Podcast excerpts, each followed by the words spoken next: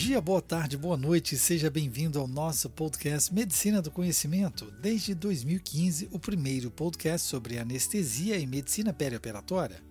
Aqui você pode compartilhar ciência e informação a qualquer momento e em todo lugar. Eu sou Pablo Guzmão, anestesiador. Juntos falamos sobre tendências, dicas e a prática da medicina, além de assuntos sobre qualidade de vida. E como compartilhar é multiplicar trazemos mais um assunto sem fronteiras no mundo do conhecimento.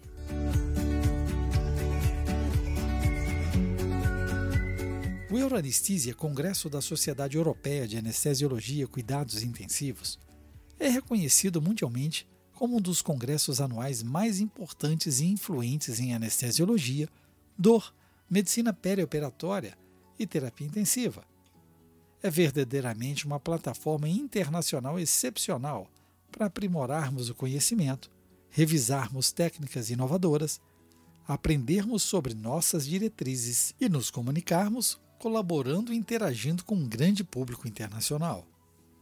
Com o patrocínio científico da Pfizer, grandes avanços que mudam as vidas dos pacientes, Medicina do Conhecimento traz para você, caro ouvinte, os principais pontos discutidos na área de dor e anestesiologia, no quinto podcast dessa série, uma visão nova e interdisciplinar da avaliação do resultado relatado pelo paciente na dor pós-operatória. A qualidade e eficácia da cirurgia tem sido tradicionalmente determinado pela ausência de complicações.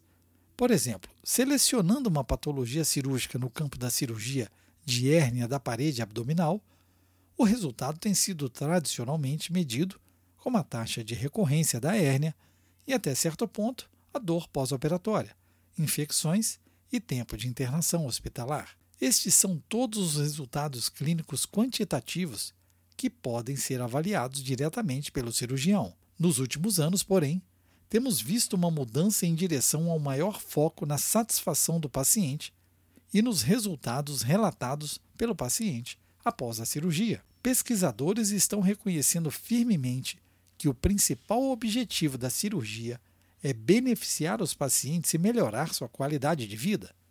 E nesse contexto, uma recorrência de hérnia pode ser de menor importância para o paciente do que, por exemplo, a dor crônica. As medidas de resultado do tratamento da dor aguda no pós-operatório vêm mudando de escalas unidimensionais, como a escala visual analógica, para medidas de resultados multidimensionais relatados pelo paciente. Uma profunda discussão multiprofissional sobre o tema se deu durante o Euroanesthesia 2022 e com o tema Uma visão nova e interdisciplinar da avaliação do resultado relatado pelo paciente para dor pós-operatória. Uma medida de resultado relatado pelo paciente, o que chamamos de PROM, é um instrumento projetado para determinar os resultados do tratamento sob a perspectiva do próprio paciente. Mais especificamente, PROM é um termo para questionários auto-administrados que são preenchidos pelo paciente, normalmente após receber um tratamento médico, como um ato cirúrgico. As questões geralmente dizem respeito a informações sobre qualidade de vida, dor ou limitações físicas, ou seja, informações subjetivas que são inerentemente relatadas por ele. Dentro do contexto do mundo real, alguns pontos se expandem aos tradicionais, como não apenas a intensidade da dor, mas sua intensidade ao repouso e durante atividades físicas. Quanto à necessidade de analgésico, além da dose de opioides fortes requeridas, mas também o desejo de mais tratamento. Quanto à reabilitação física e recuperação, o objetivo desejado e o relatado pelo paciente, além de complicações cirúrgicas permanência hospitalar, função emocional, sofrimento, satisfação, resultado a longo prazo, dor crônica pós-operatória e até mesmo óbito. Como apresentado por Dr. Sterzarn de Muster na Alemanha, nessa discussão sobre a perspectiva do paciente, alguns dados se mostram mais previsíveis como dor crônica pós-operatória. Fatores de risco como cirurgias ortopédicas, dor crônica pré-operatória, e dores agudas intensas no pós-operatório, assim como score de ansiedade, podem se correlacionar a maior risco de persistência da dor por 12 meses. Esses dados se baseiam na publicação de Dominic Fletcher, a dor crônica pós-cirúrgica na Europa. Um estudo observacional no European Journal of Anesthesiology, publicado em outubro de 2015. Quando se avalia a relação entre o nível de controle da dor e satisfação do paciente, o estudo americano de Phillips, publicado no Journal of Pain Research em setembro de 2013, não encontrou associação entre o score de intensidade da dor e a satisfação do paciente com o gerenciamento geral da sua dor. A maioria dos pacientes pesquisados estavam satisfeitos ou muito satisfeitos com o manejo geral da dor, independentemente do score de intensidade, mesmo que descrevesse a intensidade da dor em um score maior que 5. Os dados desse estudo e de outros apoiam a noção de que a intensidade da dor não é um preditor ou indicador individual confiável de uma satisfação do paciente com o tratamento geral da dor. Avaliando 16.868 pacientes de 42 centros na Europa, Israel, Estados Unidos e Malásia, Matias, da Universidade de Basel, na Suíça, em análises multivariáveis, confirmou que a satisfação relatada pelo paciente com o tratamento da dor na fase pós-operatória precoce foi influenciada pela experiência da dor, envolvimento do paciente e características da relação paciente-cuidador. O tipo de anestesia e as técnicas de tratamento da dor tiveram pouca influência direta, mas geraram satisfação através do melhor alívio da dor.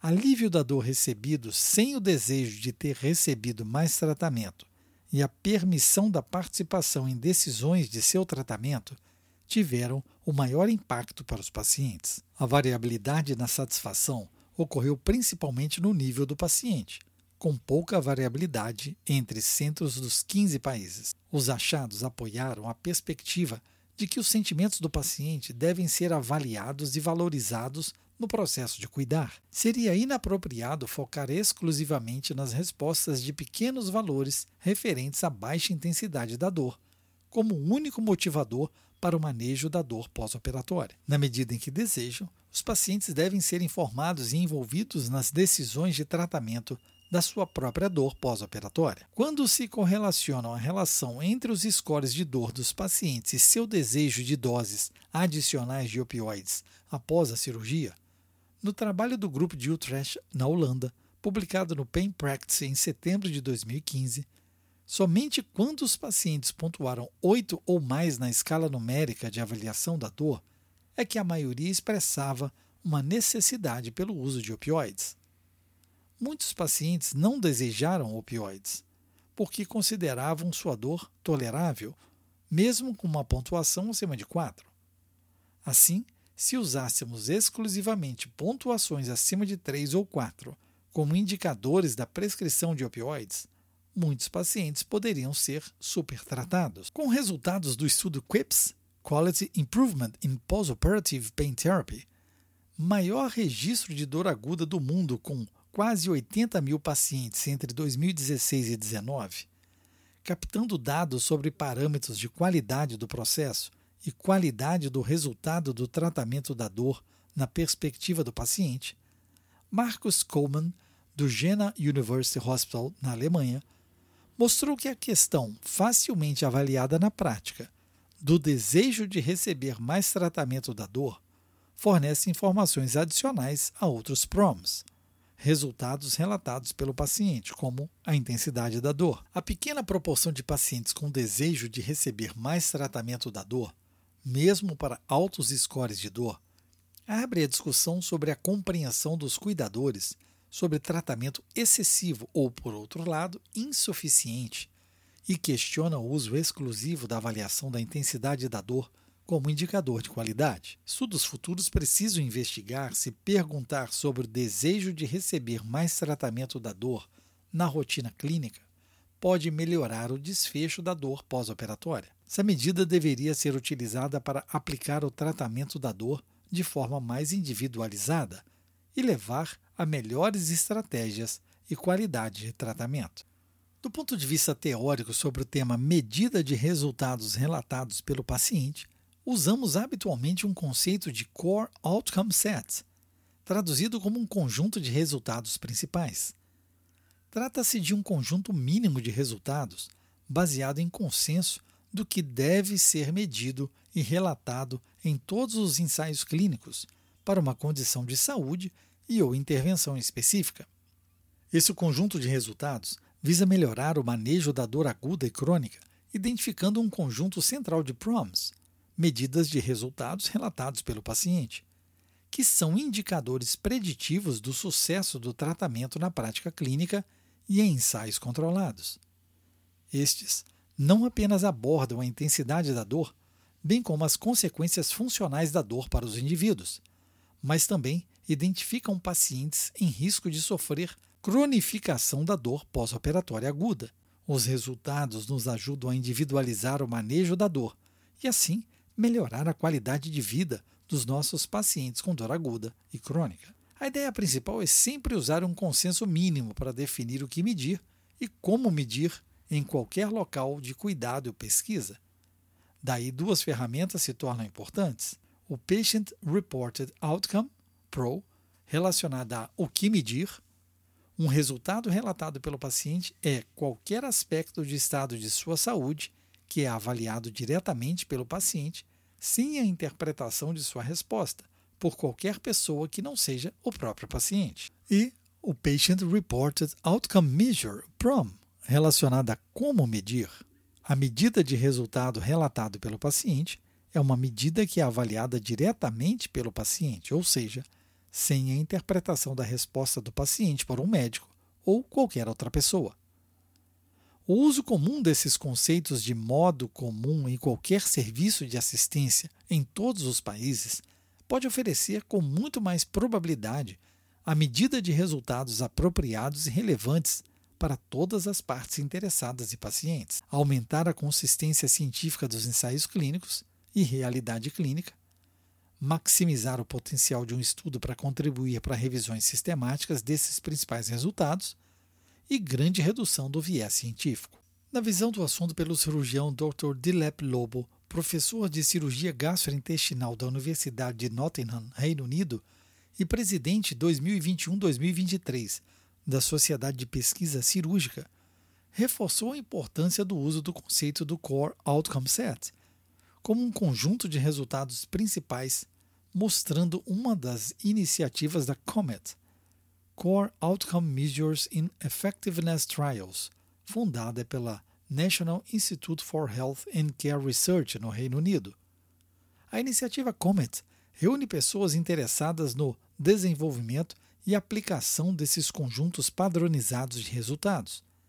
Esses conjuntos representam o mínimo que deve ser medido e relatado em todos os ensaios clínicos de uma condição específica, mas também são adequados para o uso em cuidados de rotina, auditoria clínica e pesquisas que não sejam ensaios randomizados. A existência ou uso de um conjunto de resultados principais não implica que os resultados de um estudo específico devam ser restritos àqueles escolhidos como relevantes. Em vez disso, há uma expectativa de que os resultados principais sejam coletados e relatados, tornando mais fácil para os resultados dos estudos serem comparados, contrastados e combinados, enquanto os pesquisadores continuam a explorar outros resultados para objetivos específicos. Um dos primeiros exemplos do Core Outcome Set foi organizado pela Organização Mundial da Saúde em 1994 para definição de pontos chaves na performance de melhoria dos sintomas de artrite reumatoide após o uso de drogas antirreumáticas. Trazendo para publicações mais recentes, podemos demonstrar a efetividade do COS em uma publicação que trouxe um consenso multidisciplinar internacional para a prevenção de danos relacionados a opioides em pacientes adultos submetidos a procedimentos cirúrgicos. Os opioides são fármacos antinociceptivos eficazes que compõem um grupo de medicamentos de estratégias multimodais balanceada para o manejo da dor aguda em pacientes no pós-operatório. Existem discrepâncias importantes na sua frequência de uso. Embora 91% dos pacientes nos Estados Unidos recebam prescrição de opioides no pós-operatório, apenas 5% dos pacientes em sete outros países recebem tais prescrições. Além dos custos social e econômico do uso indevido de opioides, há custos pessoais, com óbitos por overdose de opioides. Esses óbitos são predominantemente o resultado do comprometimento ventilatório induzido por efeitos da droga.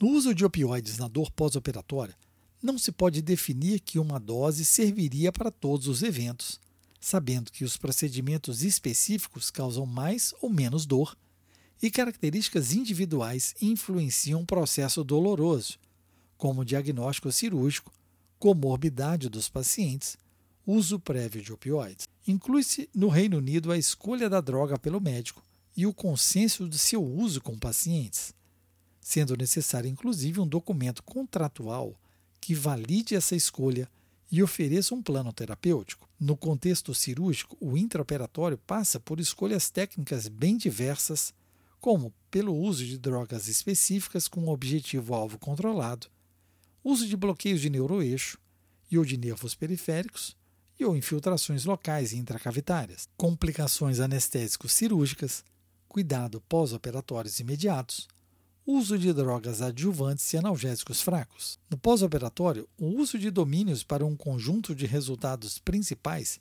envolve o consumo de opioides por dia, técnicas de analgesia, scores unidimensionais e funcionais de dor, mobilização, complicações relacionadas aos processos anestésicos e ou cirúrgicos, além da experiência relatada pelo paciente, nem sempre fácil de ser expressada, quando não há adesão e entendimento nos objetivos propostos. Inclui-se também dados de pós-alta, incluindo scores de dor e a prescrição de analgésicos, que envolve uma gama enorme de situações, como a escolha da droga, uso de opioides, e mobilização do paciente, dose, duração e quantidade prescrita, programação de sua retirada, reconhecimento de efeitos colaterais e retorno às atividades habituais. Por fim, um acompanhamento por tempo mais prolongado, onde são importantes identificação de readmissão hospitalar, tanto por razões cirúrgicas quanto relacionadas à analgesia e o foco centrado no paciente frente à qualidade de vida, qualidade de recuperação e satisfação pelo tratamento. Portanto, um ato anestésico cirúrgico é envolvido por processos de alta complexidade que precisam da escolha de um conjunto de resultados principais para sua avaliação, análise e implementação de novos fluxos e ações. Na perspectiva da enfermagem, a professora Sigridur Zweger, da Universidade da Islândia, o conceito de qualidade no cuidado da saúde traz o grau em que os serviços de saúde para indivíduos e populações aumentam a probabilidade de resultados desejados e são consistentes com o conhecimento profissional atual. Este conceito inclui ações que vão além da segurança, equidade, efetividade, eficiência e, em tempo útil e nos últimos anos, apresentam a centralização dos cuidados nos pacientes um papel de destaque. Mesmo assim, lidamos com cenários de discrepância do diagnóstico e tratamento da dor, apesar de publicações sugerirem PROM, medidas de resultados relatados pelo paciente, bem documentadas, como intensidade da dor, eventos adversos, função física e autoeficácia. A visão da enfermagem engloba um papel multifatorial no manejo da dor, incluindo avaliação recorrente, tratamento, educação, preparo para a alta, sob visões holísticas e éticas. Dentro dos domínios bem definidos, a atuação da enfermagem é acompanhada de ações particulares, envolvendo um formato próprio de cuidar, sob os auspícios do profissional de enfermagem. O lado prático se faz necessário pela presença constante à beira do leito, fazendo diferença o detalhamento da intensidade da dor ao repouso ou sob atividade. A escolha apropriada da escala de avaliação da dor com entendimento do paciente, incluindo pacientes sem capacidade de expressão verbal. Inclui-se a importância de medidas de corte para dores leves, moderadas e intensas, e diferenças clinicamente significativas, repercutindo em todo o processo de cuidado de enfermagem. Quanto ao domínio de eventos adversos, o limiar tênue entre o controle adequado da dor e eventos adversos aceitáveis exige senso crítico e cuidado personalizado, pois eventos adversos podem proporcionar reações piores que a própria dor. Vigilância e condutas rápidas e eficientes serão necessárias para a manutenção da qualidade e segurança da assistência. Enfermeiros são muito interessados também nas funções físicas relacionadas à dor, aqui relacionadas à capacidade de realizar várias atividades que exigem capacidade física enquanto experimentam dor pós-operatória aguda. Afinal, também é papel da enfermagem cumprir objetivos e metas de um plano terapêutico multiprofissional, também com fisioterapeutas, que permita retorno do paciente ao seu mundo social e retorno para casa quando possível. Como, o que e quando medir são desafios presentes e que precisam ser discutidos e individualizados. A alta eficácia diz respeito ao retorno do seu próprio cuidado após o processo cirúrgico e o risco de dor pós-operatória. Isso inclui educação do paciente e seus familiares informação e entendimento de que todo o conteúdo foi absorvido. O autocuidado efetivo necessita da participação do paciente desde seu primeiro dia de diagnóstico, passando pelo preparo pré-operatório antes mesmo da sua internação, pois pode não haver tempo suficiente para isso em casos ambulatoriais, e principalmente durante sua permanência hospitalar, devido à quantidade de informação muitas vezes associada ao seu plano terapêutico. No contexto de enfermagem, o manejo da dor é uma questão de qualidade e os prós, resultados relatados pelo paciente, são medidas importantes para avaliar o tratamento do serviço e otimizar o atendimento ao paciente. Essas medidas no ambiente clínico precisam ser válidas e confiáveis, e também importantes serem viáveis no ambiente clínico, incorporadas ao serviço de forma rotineira. Compartilhe conosco sua experiência nesse assunto. Ative a notificação para ser informado quando o novo podcast for publicado. Escolha sua plataforma e ouça mais podcasts. Siga no Spotify, Deezer, Apple, Google Podcast. Peça na sua Alexa no Amazon Music, SoundCloud, YouTube e mais uma dezena de agregadores. No Medicina do Conhecimento, você escolhe o player da sua preferência. Deixe seu like onde ouvir. Além disso, você pode entrar em contato e sugerir o próximo tema. Fique ligado nas redes sociais Twitter, Facebook e Instagram Medicina do Conhecimento. Afinal, compartilhar é multiplicar.